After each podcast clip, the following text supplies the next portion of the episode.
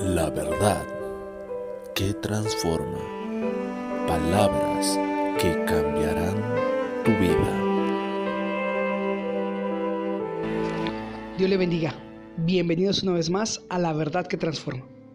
La Biblia nos dice en el libro de Daniel capítulo 10 versículo 12. Entonces me dijo, Daniel, no temas, porque desde el primer día en que dispusiste tu corazón a entender y a humillarte en la presencia de tu Dios, fueron oídas tus palabras, y a causa de tus palabras yo he venido. Tenemos que tener plena certidumbre de fe que cuando nos acercamos a Dios en oración, Él nos oye.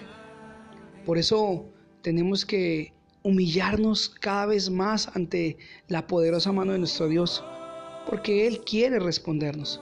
Pero como Jesús dijo alguna vez, ustedes no reciben nada porque no piden o porque no saben pedir o porque piden para gastar en sus deleites. Y hay una manera correcta de orar y es buscar la voluntad de Dios.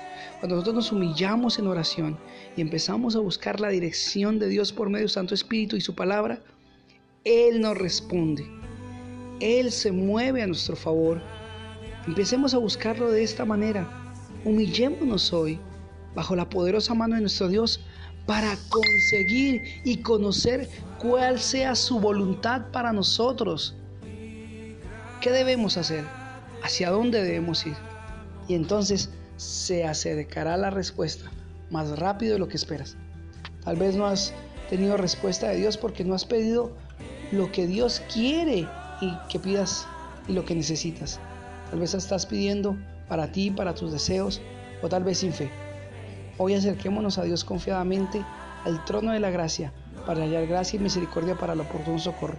Recuerda, en Cristo el velo se rompió y tenemos comunión con el Padre. Pero vayamos a buscar su voluntad, porque su voluntad es buena, agradable y perfecta.